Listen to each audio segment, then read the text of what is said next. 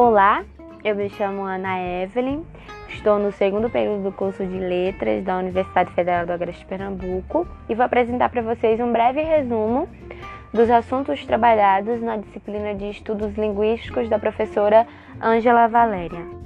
A linguística é uma disciplina que estuda cientificamente a linguagem. A linguagem nada mais é do que a capacidade que os seres humanos têm de se comunicar por meio de línguas. Já a definição de língua é um sistema de signos vocais para a comunicação de membros de uma comunidade linguística.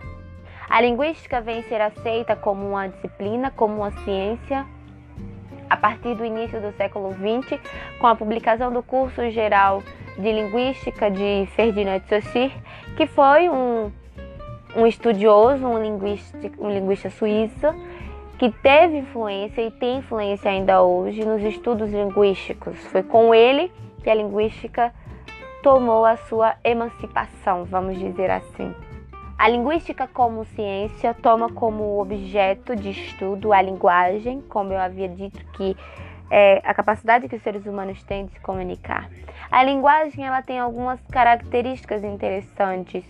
É, a técnica articulatória complexa, que é o conjunto de movimentos corporais que são necessários, que são importantes para a produção, para a produção dos sons que compõem a fala. Outra característica importante da linguagem é a base neurológica, centros nervosos que são utilizados na comunicação verbal. A base cognitiva, que é o funcionamento mental, e a base sociocultural, que são aspectos relacionados ao grupo social, às situações de comunicação, ao lugar e ao tempo em que a linguagem é utilizada.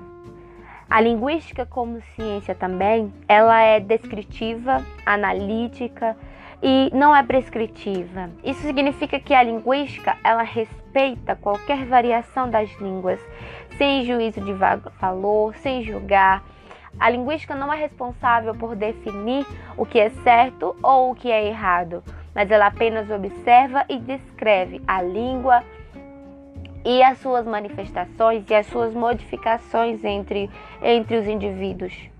Bem, se pensarmos na linguística como um campo do conhecimento, a sua a observação da linguagem acontece muito antes de Ferdinand de Saussure, muito antes do início do século XX.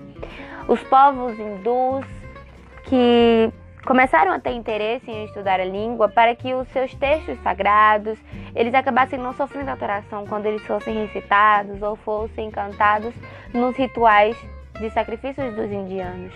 Os povos gregos também, que tiveram uma grande contribuição na gramática, na gramática universal.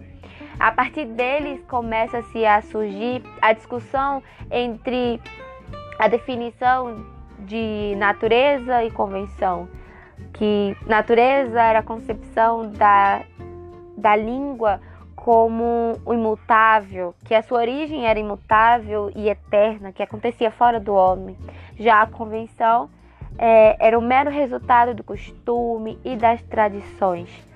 Essa discussão também permanece entre os povos, entre os povos romanos, que aí a partir de então começa a ter outros termos, outro termo na verdade, que não é mais natureza ou convenção, mas agora é analogia e anomalia. Já no período da Idade Média, o latim foi a língua mais estudada e mais expandida, por ser o idioma da Igreja Ocidental. O latim não era apenas a língua da liturgia, da escritura, mas ela também era a língua universal da diplomacia, da erudição e da cultura. Os estudos, da, os estudos sobre a linguagem na época da Idade Média elas se concentravam no latim, mas havia uma certa é, curiosidade acerca das línguas faladas. Isso se dava, claro, principalmente por causa do avanço do cristianismo e da necessidade que eles tinham de da comunicação para a evangelização dos outros povos. Essa talvez tenha sido o embrião daquilo que hoje nós chamamos de estudo das línguas estrangeiras. Mas a partir do final do século XV e a primeira metade do século XVI é um período de muitas transformações. É nessa época que acontece o movimento da reforma religiosa. Aqui a Igreja Romana reagiu com a Contra-Reforma e a Inquisição. Acontece também uma crise muito grande na visão, na visão teocêntrica do mundo, a ascensão do pensamento antropocêntrico e do redescobrimento da arte e da literatura dos antigos gregos. Só que ainda a língua era a língua da literatura. E a literatura, quando se tornou objeto de estudos acadêmicos ah, nas escolas e universidades, ela continuou a ser a obra dos melhores escritores que escreviam nos gêneros tradicionais. Já a linguística do século XIX, ela tem vários pioneiros, claro, como John, como Bob, como Green, mas ela tem algo bastante importante que é o surgimento dos métodos comparativos.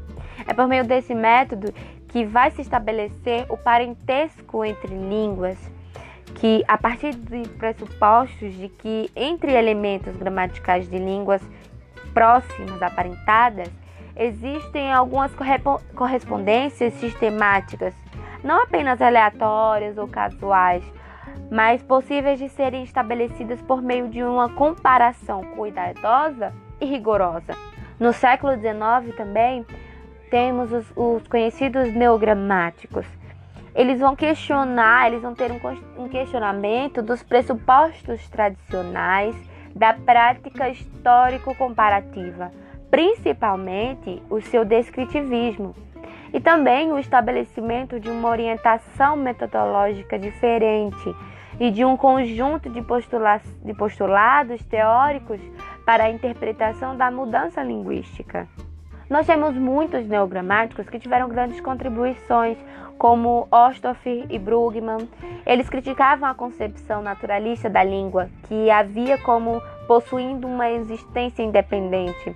Para eles, a língua ela tinha de ser vista ligada ao indivíduo falante. No século XIX, também temos dois grandes linguísticas estudiosos que tiveram grande contribuição, que é Whitney e Humboldt. Whitney defendia a necessidade de uma ciência autônoma da linguagem e ser independente das ciências naturais e da psicologia. Seu objetivo seria a linguagem enquanto sistema de signos arbitrários e convencionais. Em resumo, a linguagem como uma instituição social e não natural, e como um sistema autônomo, definido por relações imanentes. E Saussure, Saussure vai enfatizar essa contribuição que Whitney deu de tratar a linguagem como uma instituição social. Para Saussure, ele mudou o eixo da linguística.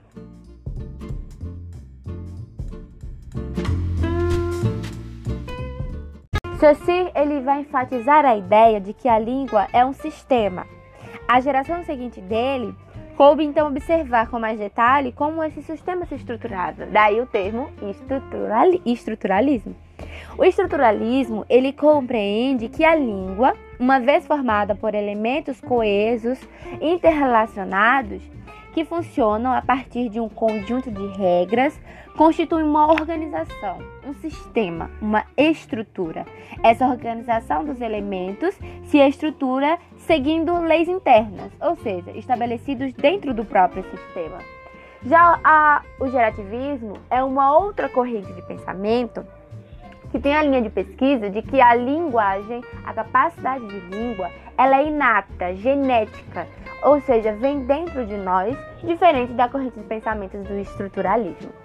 Bem, esse foi um breve resumo dos assuntos trabalhados durante esse período. Espero que aproveitem esse resumo.